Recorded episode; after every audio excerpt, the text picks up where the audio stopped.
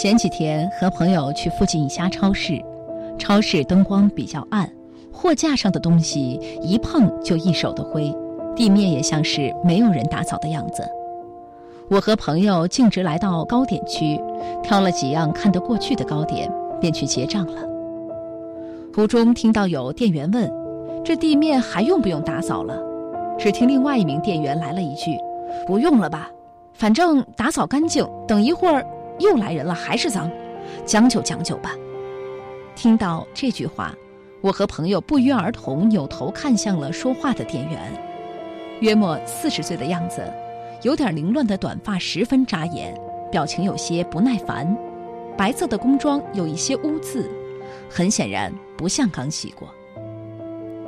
我和朋友对视了一下。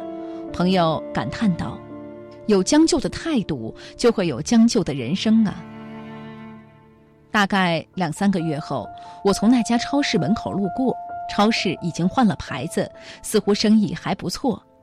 我走进去一看，跟上一家经营的情况截然不同。货架上的物品都整齐划一地摆放着，地面也打扫得光亮洁净，就连最容易藏污纳垢的蔬菜区也打扫得干干净净。让人忍不住想买一些东西回去。那些能把小事儿都认真做好的人，不会让将就毁掉自己的人生。好的人生从来不是将就出来的。央广的各位听众、网友，大家好，我是眼玲。今天我想和您分享作家小鱼叔的文章：你对人生将就，人生也会对你将就。刚上高中时，我英语学得很差。每次老师让背单词和句子时，我都是抱着一种反正背了也不会的态度在课上开小差。而每次看同桌背得非常投入，我还调侃他：“差不多背背算了，反正以后又不用英语交流。”同桌总是对我说：“即使以后用不到，也要认真对待呀。”我不以为然。但很快我便意识到了自己的狭隘。有一次英语老师进行小测试，整整三十个单词，我写对的还不到一半儿，句子更不用说了，错得一塌糊涂。而我的同桌，三十个单词和五个句子，没有一处错误。当时老师的一段话，我至今记忆犹新：学习不仅仅是知识的输入，同时也是习惯的培养。你对学习将就，学习成绩也会对你将就。你现在将就一次，会有下一次，久而久之就会形成习惯。到那个时候，就不只是在学习上将就了，连人生都会过成将就的样子。后来走向工作岗位，我总时不时记起老师这段话：不敷衍了事，不得过且过，尽量把自己的工作做到满意为止。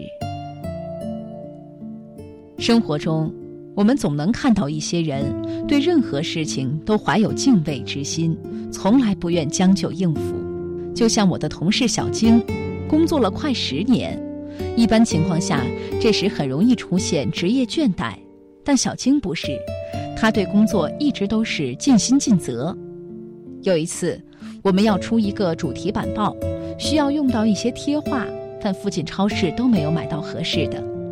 很多人都是随便在电脑上找一些简笔画素材打印出来，然后再随便剪裁粘贴上去，只图个速度。而小青认真地坐在电脑跟前，搜索大量和主题相符合的图画，对比色调、大小，精挑细选出几十幅图片，争取每一幅画都修剪完美，最后再进行合理搭配粘贴。几个同事不解地问小青。贴上去没多少人看呀，干嘛要花这么多精力？差不多得了。小金说：“这一件事总归是要做的，也总是要花费精力的。那与其敷衍了事，不如尽量做到完美，也对得起自己花费的时间和精力呀。”听到小金这番话，我瞬间对他充满了敬意。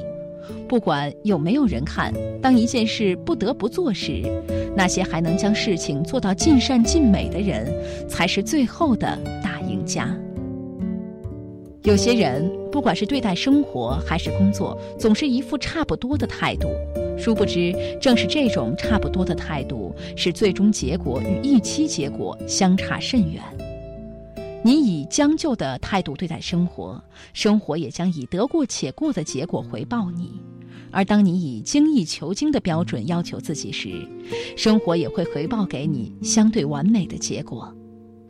正像我们的人生，你对待人生认真，人生也会对你认真；而当你对人生将就，人生也会对你将就。好了，今天的分享就到这儿，我是眼玲，祝您晚安。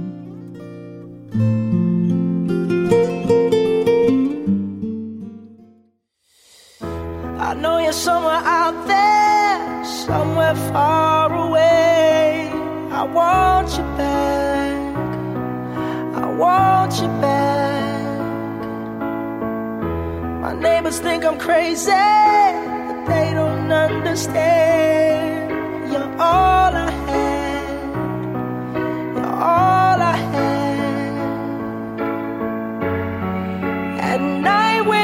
Stars light up my room, I sit by myself talking to the moon.